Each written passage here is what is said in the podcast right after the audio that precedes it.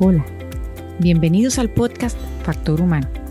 Mi nombre es Sol Echeverría y me declaro una apasionada del potencial de las personas. Creo que el empleo es sobre todo un vehículo de realización personal y que el futuro del trabajo tiene que cumplir dos condiciones. Uno, permitir a todas las personas tener una vida digna. Y dos, ser un vehículo para la felicidad. En cada episodio del podcast conversaremos con líderes que nos compartirán sus experiencias de éxitos, fracasos y aprendizajes en la tarea de convertir al talento en ventaja sostenible de sus negocios. Acompáñenos.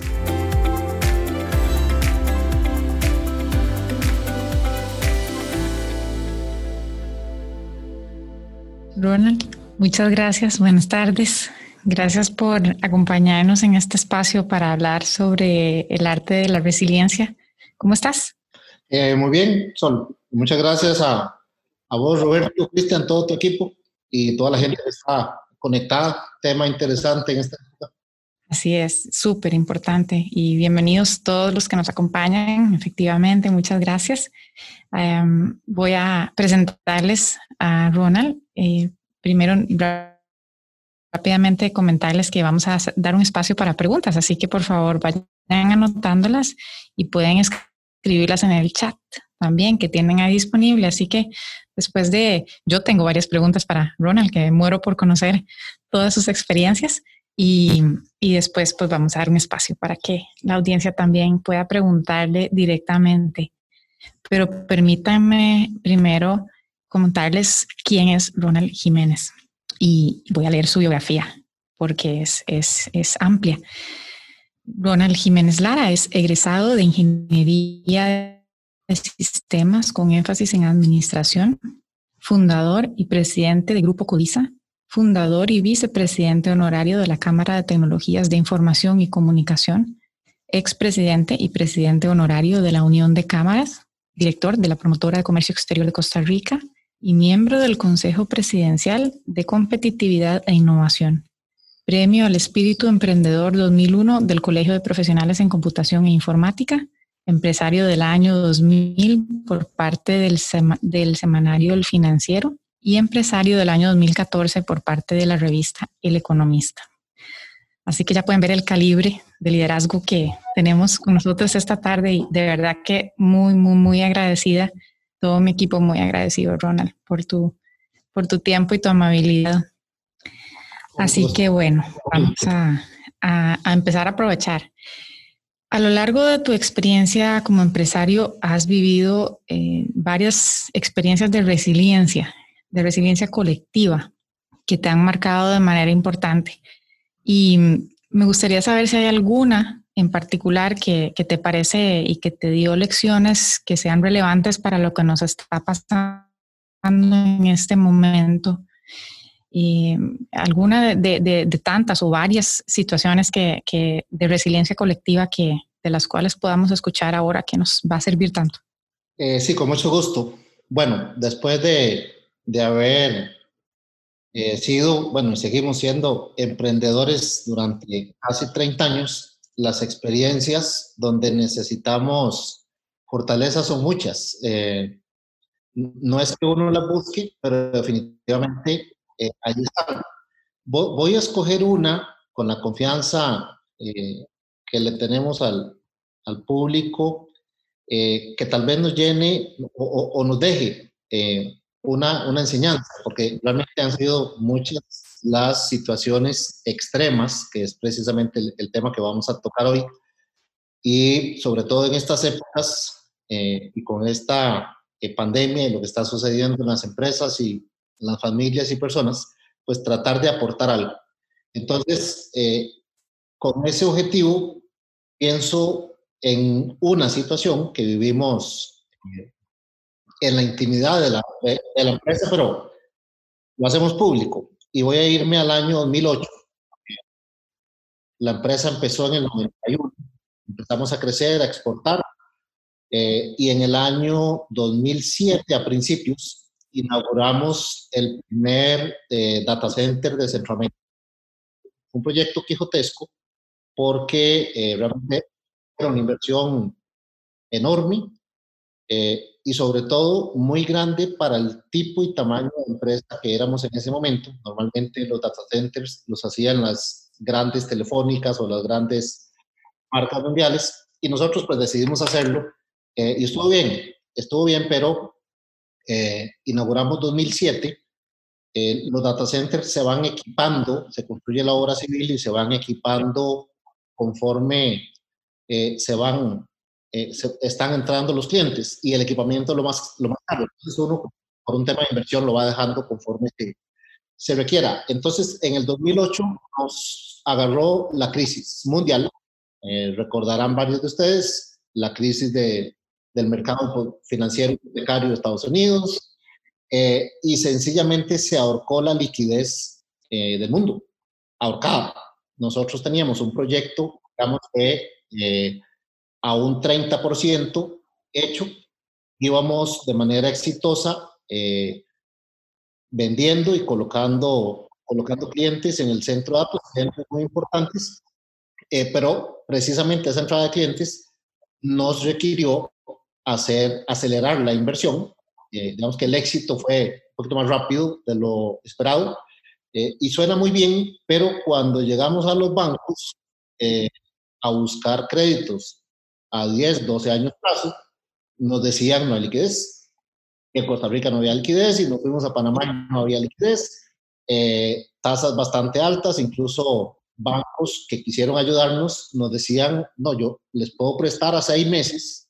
Eh, y yo, no, necesito a 10, 12 años. Dice, no, tal vez si esto se resuelve. Entonces, voy a dejar ese tema ahí, pero no, nos agarró desprevenido eh, y no era un problema menor, era realmente bastante, bastante grande eh, y se une con esta, con esta crisis mundial. Y justo en ese momento, eh, nosotros tenemos, teníamos, tenemos varios clientes que son globales, son internacionales.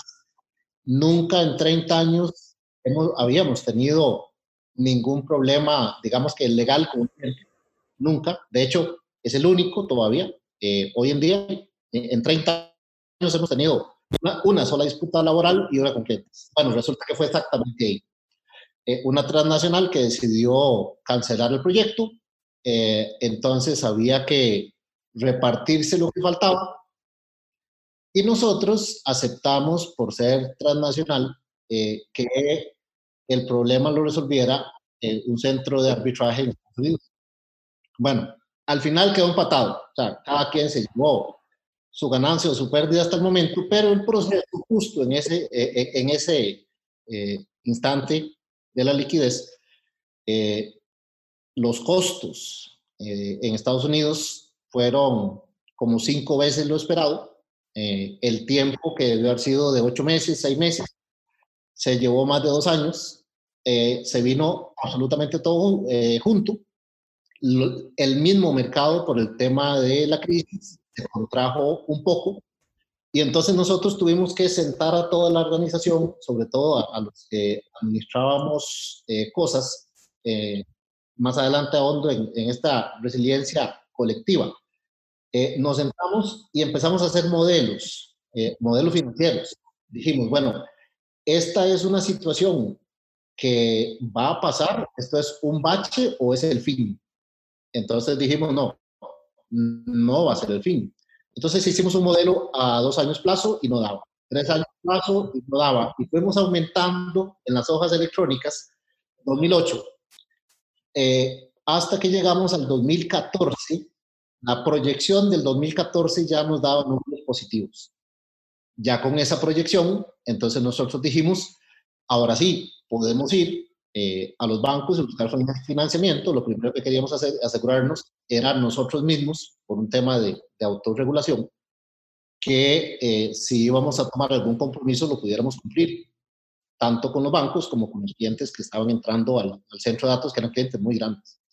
Eh, pero tuvimos que hacer eso, tuvimos que proyectar de 2008 al 2014 para ver la luz al final del túnel, si hacíamos las cosas bien y toda la organización, toda, eh, se convirtió en, en administradora de recursos, en financieros, en vendedores. Yo recuerdo, es un poco jocoso, que el director de consultoría iba para República Dominicana, donde un cliente muy grande, y nosotros le dijimos, eh, vea todo lo que podemos hacer con ese cliente, porque necesitamos aumentar la facturación. Si hay un edificio despintado, ofrezca, ofrezca que lo pintamos. Eh, bueno, en ese momento, eh, del 2008, se fueron dando las cosas. Eh, no llegamos a 2014, resolvimos el tema por ahí del 2012, pero si no nos hubiéramos sentado con mucha calma ante tres problemas que cada uno por sí solo era muy grande. más bien nos reíamos y decíamos que qué problemas más montoneros. Los hubiéramos atendido de uno por uno, pero se los tres. Qué, qué matones. Bueno, eh, la organización se volcó a resolver esa situación en particular de, de, varias que se tienen y todos los emprendedores estoy seguro que tienen, eh, pues no a diario ni, ni se busca, pero eh, era una situación extrema, realmente extrema, y la lógica decía que no tenía solución. No tenía y, y, por eso fuimos alargando nuestro, nuestro telescopio para ver eh, bajo ciertas circunstancias donde encontrábamos una, eh, una solución o donde desde ese mar de problemas donde había tierra, eh, así lo hicimos y salimos adelante. Entonces, creo que fue una no linda experiencia, pero, pero sí una experiencia en este momento donde uno puede decir, eh, bueno, si la pandemia dura tres meses o si dura seis, o, o, si mi sector en particular, o mi empresa, o el personal que mandé a la casa medio tiempo, que suspendí por, por un momento, ¿qué es lo que va a pasar? Pues vamos a tener primero que sacar esa entereza, esa calma, eh, y luego eh, comprarnos el telescopio de más largo alcance que podamos encontrar ver dónde está la solución y llegar a ella.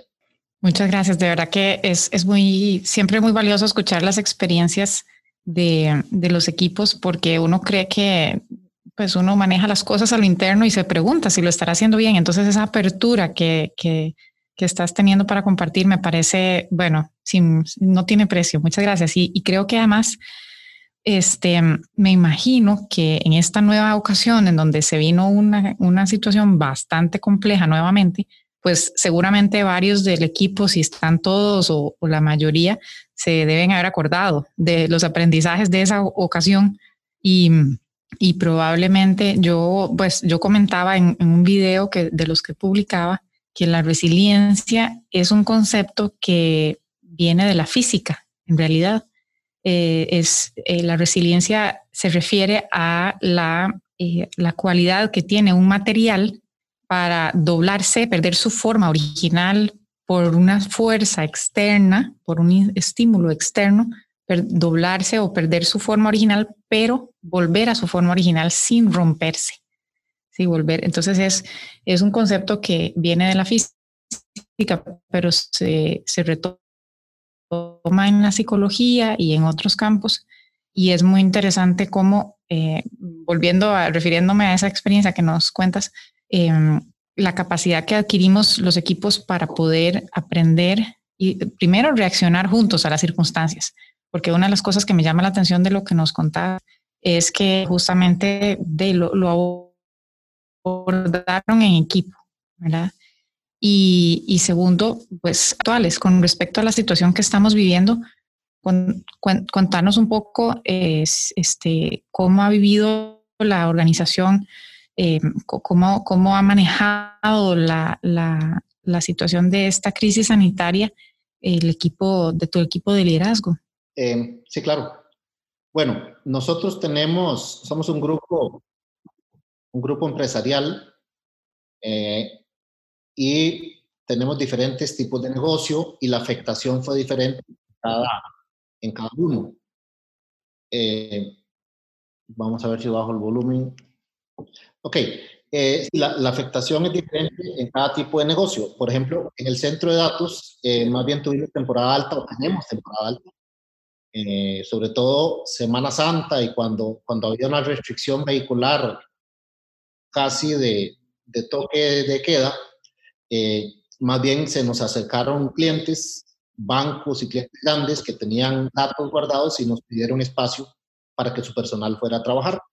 Entonces ahí tuvimos que activar, eh, ya teníamos protocolos, pero tuvimos que activar eh, seguridad desde el punto de vista de salud. Nosotros teníamos seguridad física, seguridad informática, que los hackers, eh, teníamos de todo en, un centro de datos. Ahora la seguridad es un tema que, bueno, qué bueno, ¿no? Porque realmente ahora en adelante la seguridad es todo un tema.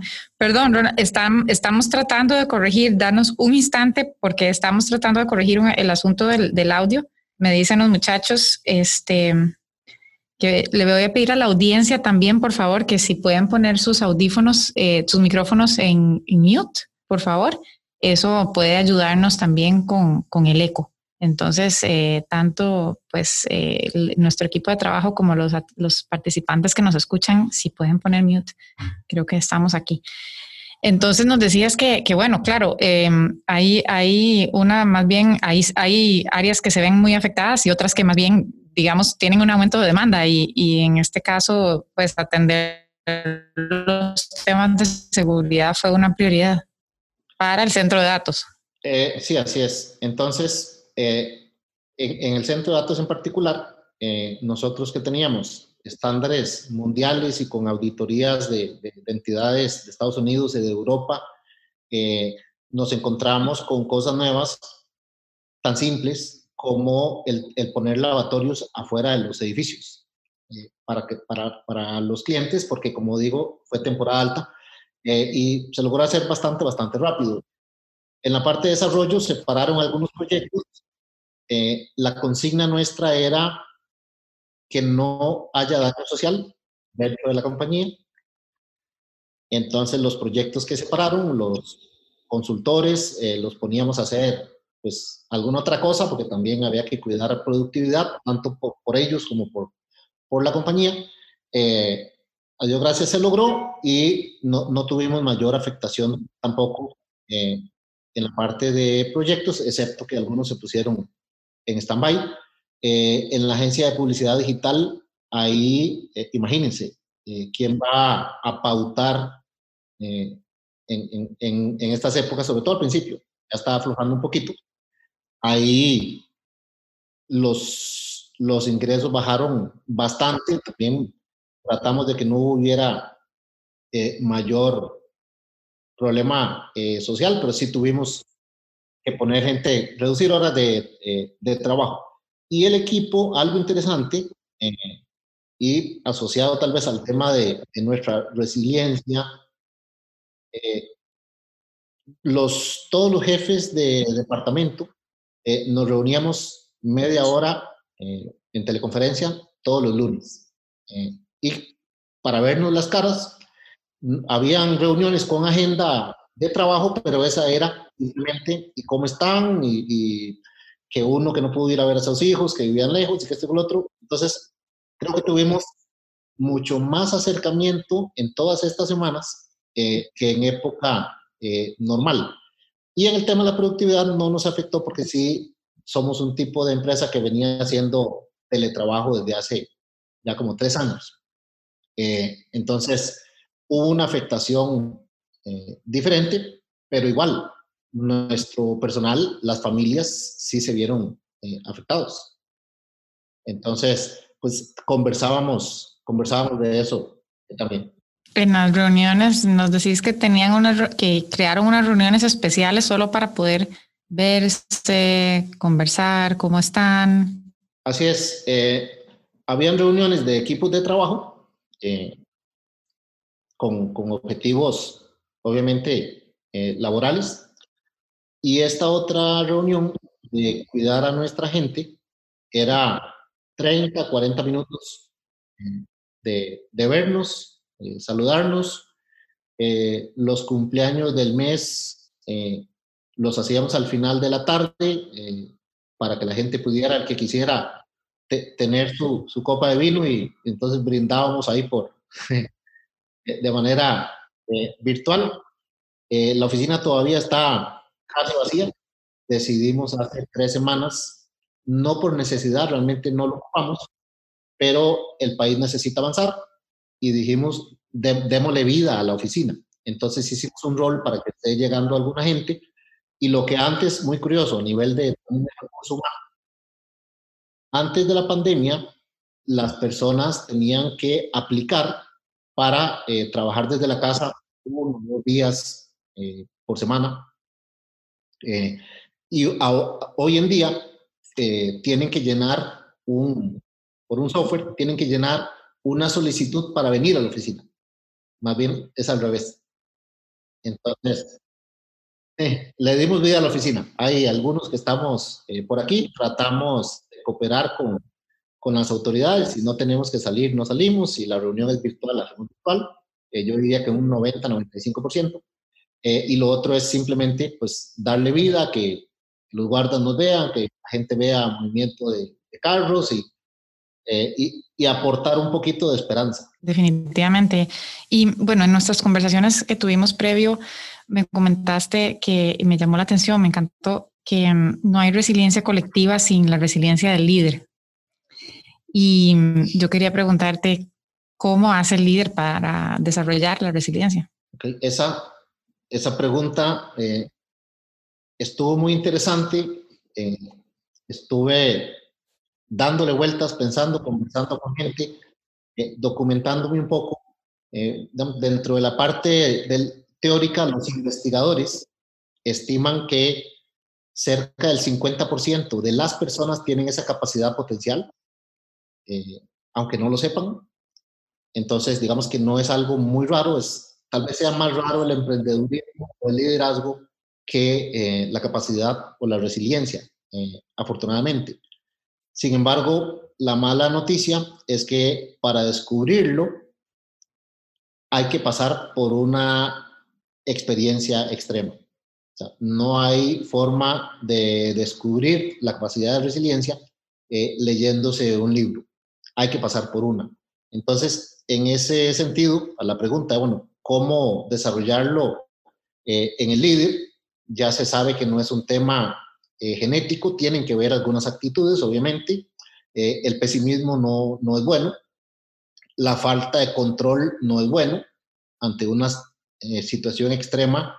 Lo primero que tenemos que tener como líderes es calma y la gente espera calma de parte nuestra, aunque no tengamos el problema resuelto, pero sí la calma, la entereza eh, de la situación y a partir de ahí entonces ir buscando, ir buscando las, las soluciones y enfocarse mucho en cómo yo, siendo el líder o siendo el responsable de mi equipo, logro mantener eh, una probabilidad de éxito y una competitividad como si la situación no fuera tan grave. Eh, con eso eh, de foco, pues vamos a descubrir si, estoy en el 50% eh, positivo o, si no lo tengo. Yo realmente veo difícil que un líder y que ya esté liderando equipos y mucho menos un, un, emprendedor no vaya a tener esa capacidad. Aunque no lo sepa, posiblemente la tenga porque emprender un negocio eh, yo, creo que está prohibido para los pesimistas, porque mil cosas pueden salir mal, o sea, mil. Entonces, quien emprende cualquier cosa... Y salen mal. y muchas se materializan, exactamente. Eh, entonces, partiendo de ese hecho, yo creo que eh, el liderazgo va muy, muy de cerca a esa capacidad potencial eh, de resiliencia. Entonces, no les voy a aconsejar que busquen pasar por una situación extrema, eh, porque no, la queremos, pero cuando venga, que va a venir, entonces pues eh, tenga calma y enfóquese en, ese telescopio de largo plazo, independientemente de la tormenta, porque es usted el que tiene que llevar a su equipo a, a tierra firme. Claro, es muy interesante porque creo que es muy difícil eh, creo que todos estamos pasando por una situación extrema, eh, inevitablemente, ¿no? Eh, a nivel en, Costa Rica, que es el país donde estamos nosotros dos, pero nos escuchan personas de otros países también y esto es global. Eh, entonces, definitivamente estamos pasando una cosa bien extrema. Así que creo que la lección aplica sí o sí para cualquier persona en este, en este momento. Y, y es muy interesante la recomendación de mantener la calma, porque creo que es algo que es, eh, eh, parece muy sencillo, pero, pero es un desafío muchas veces, es un desafío porque la persona que lidera necesita eh, mantener la calma, mostrar esa calma, pero, pero, pero no siempre la va a tener. A veces hay momentos, y todos somos seres humanos, hay momentos donde probablemente es un enorme reto mantener esa calma. ¿Cómo, qué, qué, nos recomendás para esos momentos, los momentos en que, en que a veces uno como líder dice, ya no, no, no, no sé qué hacer, no, ¿cómo hago? Eh, sí, es, es complejo. Yo creo que uno tiene que conocerse, eh, conocer sus, hasta donde sea posible, sus, sus habilidades, sus, sus limitaciones. Eh, por ejemplo, yo me considero una persona con muchísima calma y como mencioné, eh, la tormenta perfecta que vivimos en el 2008, eh, con una solución a 6, 7 años hacia adelante, eh, confieso que, por ejemplo, cuando, cuando tiembla fuerte, la capacidad de resiliencia la tiene mi esposa, no yo. yo salgo corriendo de primero. Entonces, hay que, hay que, hay que conocer. Hay que saber delegar el liderazgo también. Hay que saber delegar el liderazgo. Eh, sí, sí, por suerte. Eh, en la oficina, de hecho, cuando, cuando estamos en una reunión y se viene un temblor muy fuerte, todo el mundo me vuelve a ver para, para ver cuándo salgo. Eh, y no está en mí, o sea, ya es, es como una fobia y, y, listo. Entonces hay que conocerse. ¿Qué es lo que, cuáles son esos temores que uno, que uno tiene? Igual me ha tocado, me tocó una vez estar en, en Chile dando una demo en, no sé, en un piso 20 y se vino un sismo fuertísimo y yo era el que estaba dando la demo, ahí sí me tocó tragarme el miedo y seguir dando, seguir dando la demo, pero si, si puedo ser yo mismo, prefiero en, en, el tema de, de, los sismos. Pero e, esa calma, yo no voy a decir que es la mitad de la solución, pero es el primer paso y si el paso se da en dirección contraria, eh, va a complicar muchísimo eh, que realmente la gente que nos rodee eh, vaya a aportar y a sumarse a esa resiliencia colectiva. Entonces, la calma y la entereza son fundamentales. Buenísimo. Yo creo que, bueno, lección uno, la resiliencia está relacionada con la capacidad de mantener la calma. Y cada uno de nosotros tiene que conocerse para saber en cuáles situaciones le cuesta, en cuáles no, y qué necesita hacer para mantener la calma. Yo, por ejemplo, tengo que respirar. A mí se me va el aire. Entonces, cuando voy a hablar en público o, ¿verdad? Antes de algo así, como que pues uno se sienta un poco expuesto, yo tengo que respirar porque si no, no respiro y empiezo a hablar muy rápido y me ahogo. Cada quien tiene que saber qué es lo que, lo que necesita y ese, ese es el primer paso sumamente importante. Voy a invitar a nuestra audiencia que nos, nos hagan preguntas. Si gustan, pueden ir poniendo sus preguntas en el, en el chat, las preguntas para Ronald, que, que aprovechando que lo tenemos aquí. Y, y, bueno, mientras nos van haciendo también algunas preguntas, quería yo también saber qué opinas y cómo, qué nos recomendás con respecto a cuando el líder encuentra en sí esa resiliencia, esa capacidad para, mm, adaptarse a lo que está pasando temporalmente, pero volver a su centro también. ¿Cómo hace el líder para que esa capacidad cale en la organización? ¿Cómo hace para que no sea algo propio nada más? ¿Y cómo hace la persona que lidera para que esa capacidad que desarrolle realmente penetre dentro de la organización? Ok, bueno, eso eh, igual es, es fundamental. Eh, Obviamente, la capacidad de liderazgo tiene que existir, eh, porque si no, no vamos a poder permear eh, lo que queremos ante una situación eh, adversa.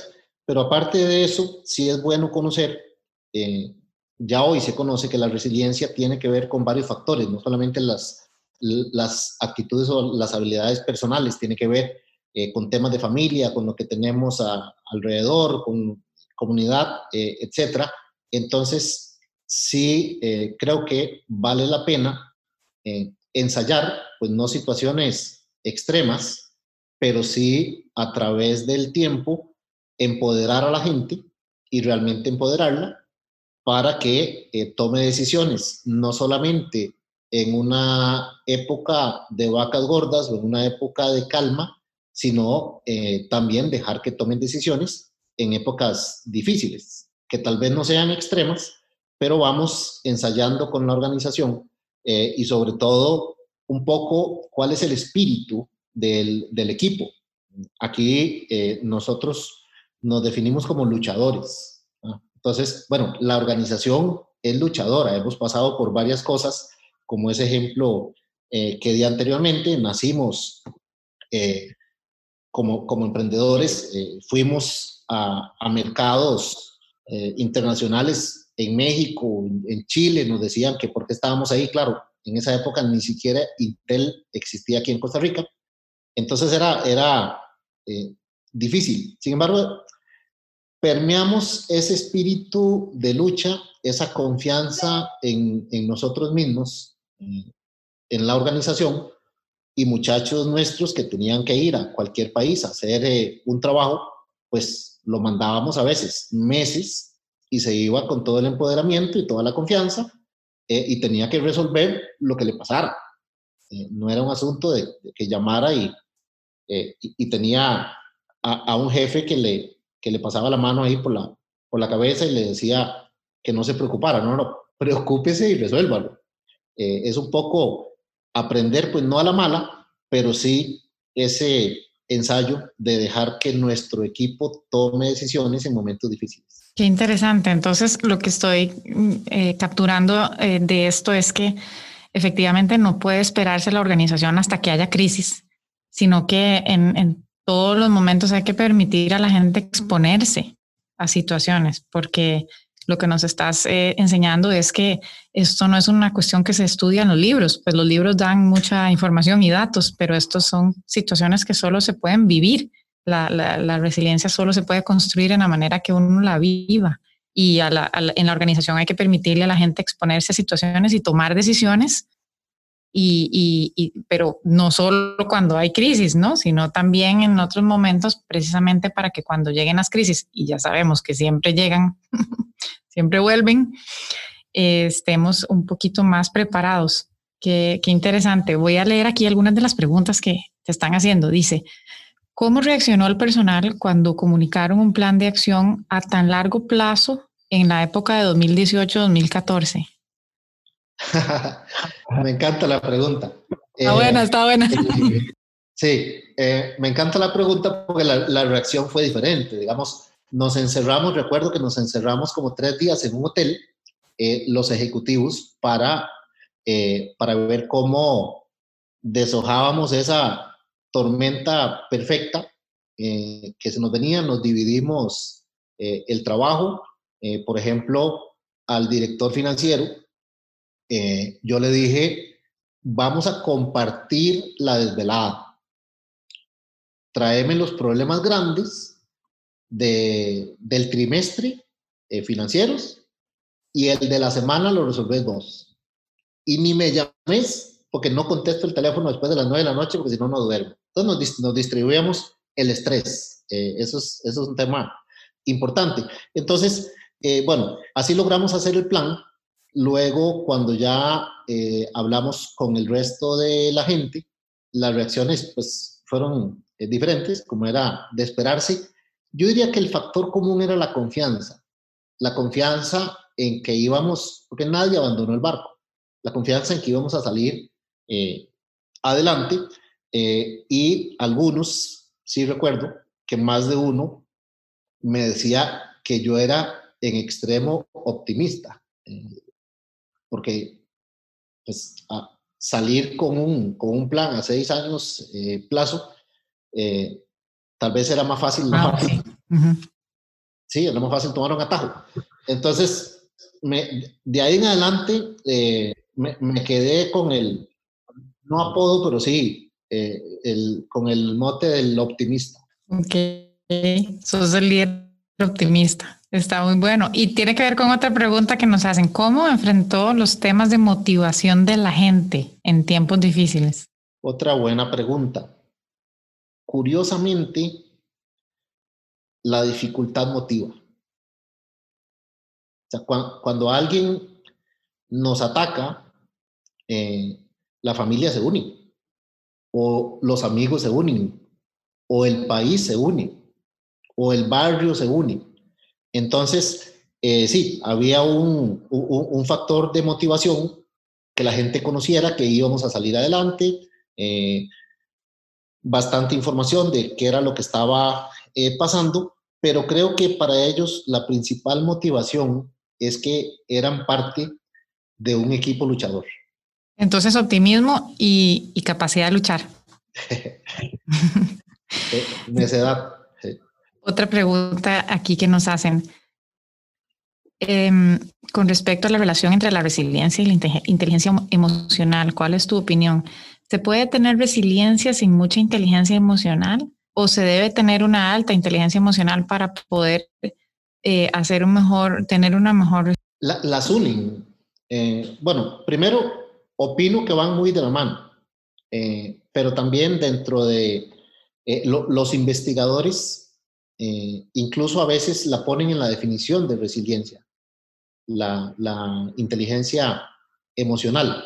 Eh, difícilmente se puede tener una sin la otra, creo. Te, decía que hay algunas preguntas relacionadas con tu experiencia empresarial y de, como emprendedor. Este, y me encanta, estoy con muchas ganas de, conocer la respuesta. Hay una aquí que dice, ¿qué lo motivó a echarse al agua a fundar su empresa Codiza?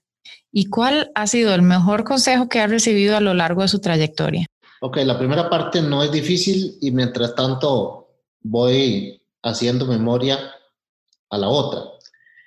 ¿Qué me motivó? Eh, bueno, yo muy joven ya era director de tecnología de una empresa eh, más o menos grande, tenía, no sé, 20 años y era director de tecnología de, eh, de una fábrica, luego pasé a, director de tecnología de otra. Y aparte de eso, y en esa época no abundaba la gente de informática, entonces además me caían trabajos extra que hacía noches, eh, fines eh, de semana. Eh, acababa de nacer mi, mi primer hijo, entonces pues había bastante, por suerte, bastante trabajo desde todo lado.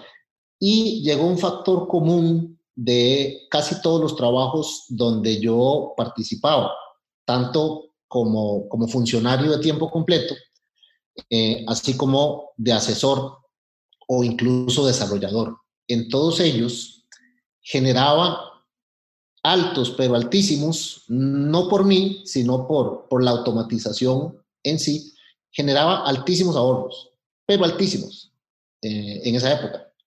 Entonces llegó el momento donde yo pensé, ¿y qué pasa si en lugar de que me paguen un sueldo, aunque sea bueno, me dan un pedacito del dinero que les ahorro? Y ahí, y ahí se vino entonces a mi mente, ah, bueno, eso es posible si lo vendo como servicio. Qué bueno, buenísimo. Sí, descubriste rápidamente una, una oportunidad una necesidad que se podía convertir en una oportunidad de negocio. Correcto. Y la segunda parte de la pregunta se me fue. ¿Cuál ha sido el mejor consejo que te han dado, eh, que, más te ha servido a lo largo de tu trayectoria? Alguno, pues asumo que probablemente hay bastantes, pero, pero uno que te, que te venga a la memoria. Eh, en mis inicios, yo, el, el, primer producto que hicimos nosotros, que fue un ERP, eh, yo, lo, yo lo diseñé dicen los muchachos que después ellos lo arreglaron, pero la verdad es que yo hice el, yo el, primer, el primer diseño eh, y era un informático. Y cuando ya fuimos al mercado, una vez eh, en una presentación a una junta directiva, no funcionó el servidor. Eh, Oracle estaba abriendo en, en Costa Rica oficinas y la demo fue en las oficinas de ellos a la junta directiva, eh, y lo digo con mucho cariño, de los primeros clientes de la clínica bíblica, no era un cliente pequeño, eh, mi socio estaba instalando la aplicación y no pudo. No sirvió, algo pasó. Entonces yo tomé un pilot y en una pizarra empecé a, como yo había hecho el diseño, empecé a decirles qué es lo que el producto hacía y cómo lo hacía. Eh, y firmaron con, no con la demo, sino con lo que vimos en la pizarra. Cuando, cuando el cliente se fue, el gerente general de Oracle me dijo, olvídate de la parte técnica y dedícate a ventas. Entonces, en ese momento dejé de diseñar, de desarrollar todo y me dediqué a la parte comercial y de negocios. Ese es el mejor consejo que he escuchado. Ya no haga todo lo, aquello para lo cual se preparó tanto. haga esto otro porque lo hace, lo hace muy bien. Qué buen consejo. El consejo es haga, haga lo que hace también. Aproveche esas habilidades. Me encanta, buenísimo. Bueno, y, además qué, qué buen consejo, ¿no? Porque qué buenos resultados. Por dicha. Eh, fue tan bueno el consejo que eh, después, de, después de esa reunión nos animamos a ir a Panamá, después fuimos a El Salvador, después a Guatemala, después a México, después a Chile, a Colombia, a Venezuela, eh, a, 14 países y era muy eficiente. Esa penetración de mercado nuestra era muy, muy eficiente porque el gasto era yo con un laptop. Entonces yo hacía las presentaciones, eh, hacía las ofertas, hacía las reuniones y en la noche hacía los contratos. Entonces era un hombre oficina y así abrimos 14 países. Wow, increíble. Hay otra pregunta aquí que tiene que ver con, vamos a ver, estamos ahora viviendo un proceso de, transformación muy importante en donde todas pues, las organizaciones están instalando modelos híbridos donde alguna gente está en sitio, otra gente como ustedes también están eh, eh, con teletrabajo, pero hasta eh, ustedes venían instalándolo y, además tienen muchas capacidades para hacerlo rápidamente, pero la mayoría de las organizaciones no tienen, no, no, no estaban listas quizás para, para, este proceso y ha tenido que ser de una manera pues muy, em, muy a la carrera, muy fuerte, muy intensa también emocionalmente para los equipos. Entonces, Em, ¿cómo, cómo, cómo ayudarles a estas organizaciones a manejar el cambio? ¿O cómo ayudarle a las organizaciones hoy en día que están viviendo este reto de adaptarse a la nueva realidad este, a manejar este cambio? También interesantísima la pregunta, porque además del reto, que ya voy a contestarlo específicamente, hay, hay otro que tal vez muchos no lo han visto, y es que eh, en lo que llaman el nuevo normal, las las cosas van a ser diferentes en términos de la competencia, en términos de la cantidad de oportunidades de negocio, incluso el precio. Y cito un ejemplo. Eh, mi esposa y yo pagábamos ambos mensualidad del gimnasio y además al personal.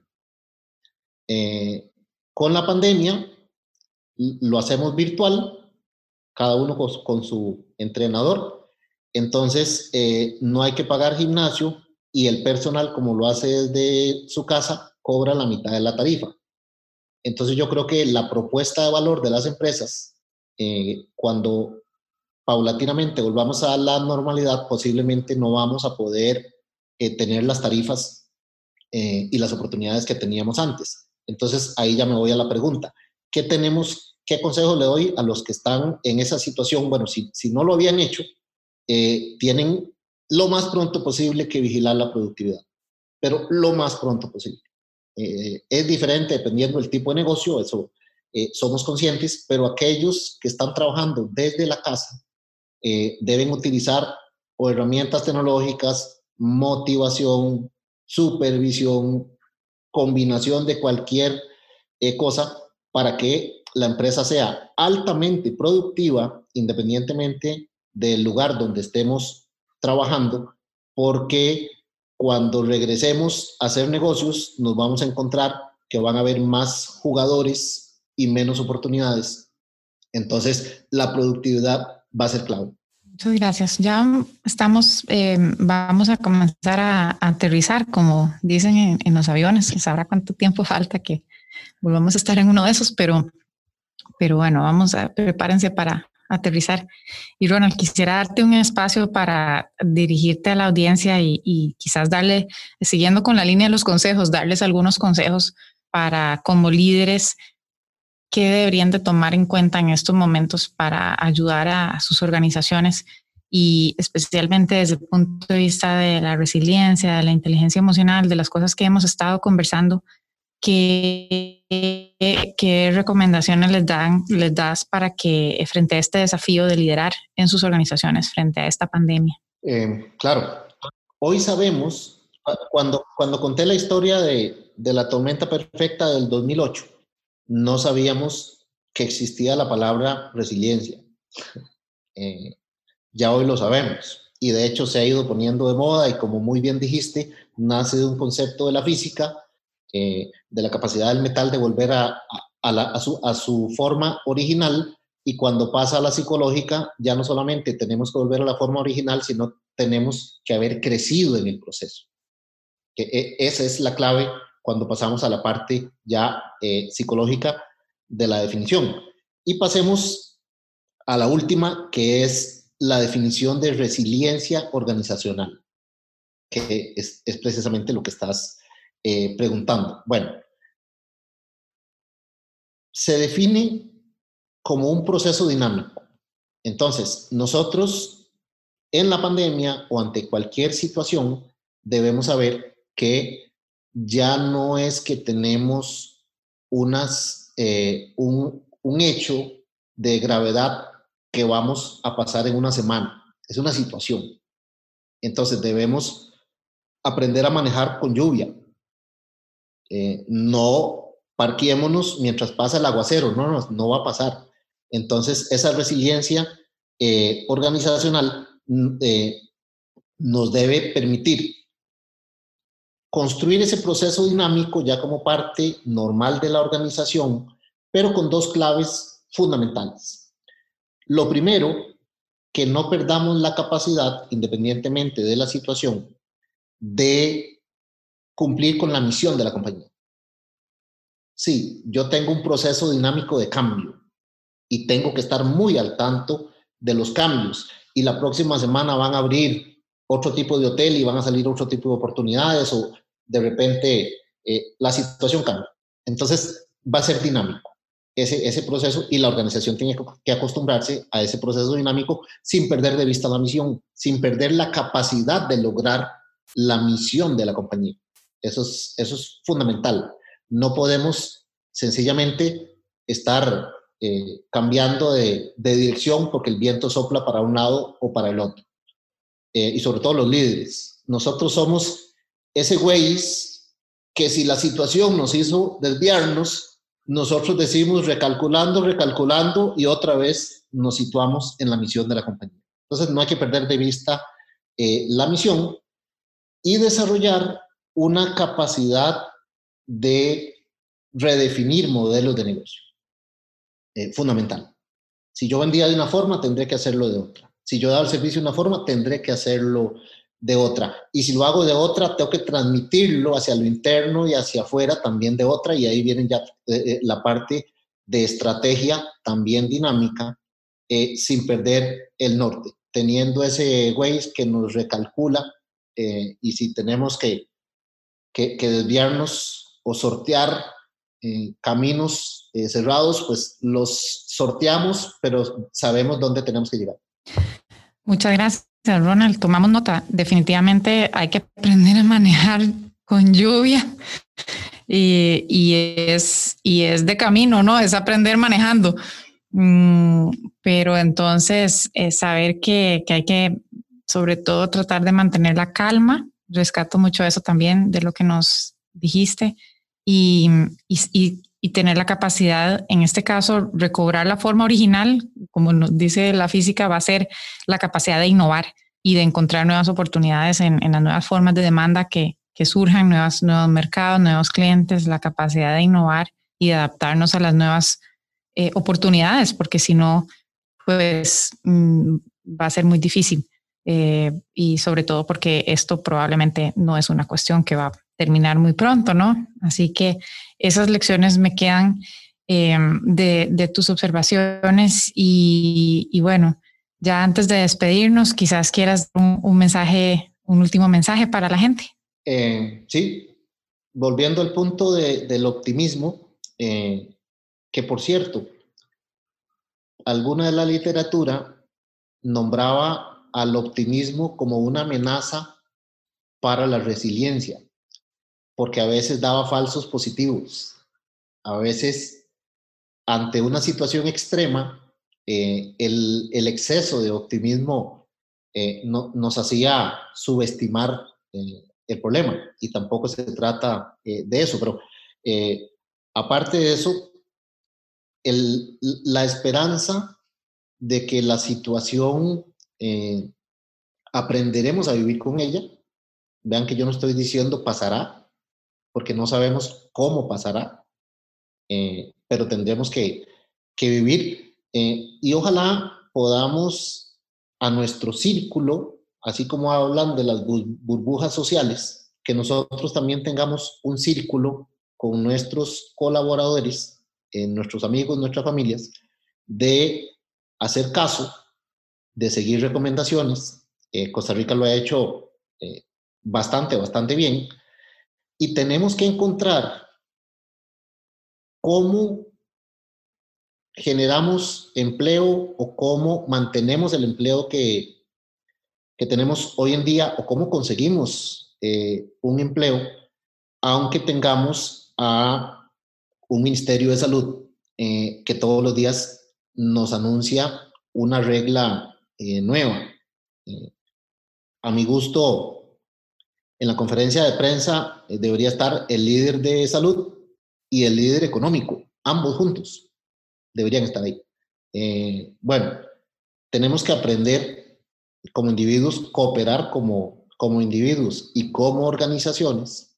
Bueno, ¿qué puedo hacer yo para que, eh, no hablando de normalidad, pero sí hablando de eh, supervivencia, ¿qué puedo hacer yo para que esto mejore? Mejoremos la situación de las empresas, mejoremos la situación de nuestro eh, personal y, la verdad de todos los que nos, nos rodean. Eh, si recuerdan el programa, yo no era muy fiebre, pero el programa de Big Brother, eh, el juego era todos los días, habían reglas diferentes. Bueno, aprendamos a jugar un poco así, manteniendo los ojos puestos en nuestra misión como compañía, pero no que no nos agarre por sorpresa si el lunes nos cambia alguna regla. ponemos el, el Waze, le damos recalcular y seguimos. Excelente, Ronald. Muchísimas gracias por tu tiempo y por la generosidad de compartir tus experiencias y, y tus ideas. Don Ronald Jiménez Lara, señores y señoras, es socio fundador y presidente de Grupo Codiza, una de las empresas de la, por las cuales los costarricenses nos sentimos más orgullosos por, por todo lo que han logrado y, por todo lo que han construido eh, con esfuerzo, esfuerzo costarricense. Así que muchas gracias y buenas tardes, Ronald. Gracias de verdad por, por estar con nosotros en este episodio y, y muchas gracias a quienes nos escuchan. Estemos en contacto. Vamos a seguir conversando con gente tan interesante como Ronald. Que pasen muy buenas tardes. Con muchísimo gusto. Hasta luego. Gracias. Adiós.